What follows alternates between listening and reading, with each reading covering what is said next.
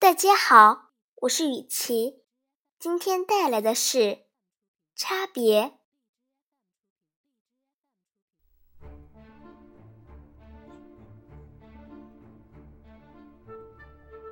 两个同龄的年轻人，同时到一家店铺工作，并且拿同样的薪水。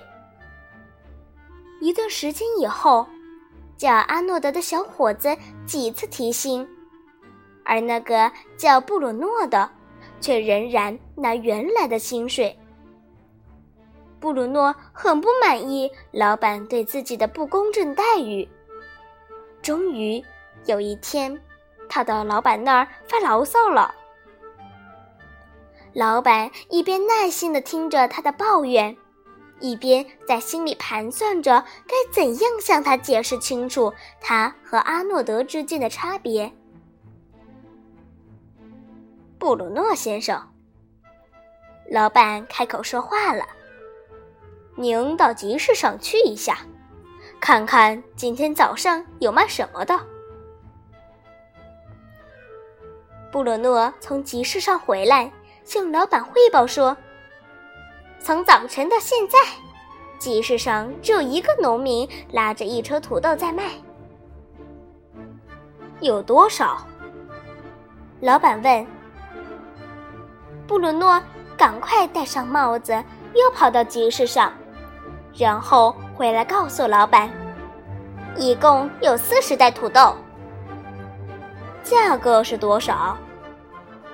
结果布鲁诺又第三次跑到集市上问了价钱。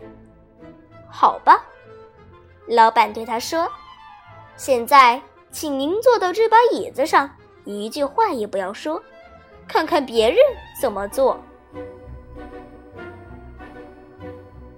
老板让人叫来了阿诺德，也叫他去集市上看看有卖什么的。阿诺德很快就从集市上回来了，向老板汇报说：“集市上只有一个农民在卖土豆，共有四十袋。”接着。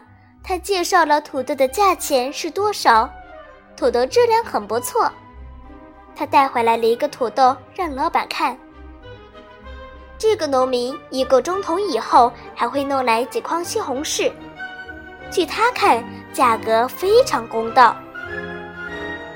昨天他们铺子里的西红柿卖得很快，库存已经不多了。他想。这么便宜的西红柿，老板肯定会要进一些的，所以他不仅带回来一个西红柿做样品，而且把那个农民也带来了。现在那个农民正在外面等回话呢。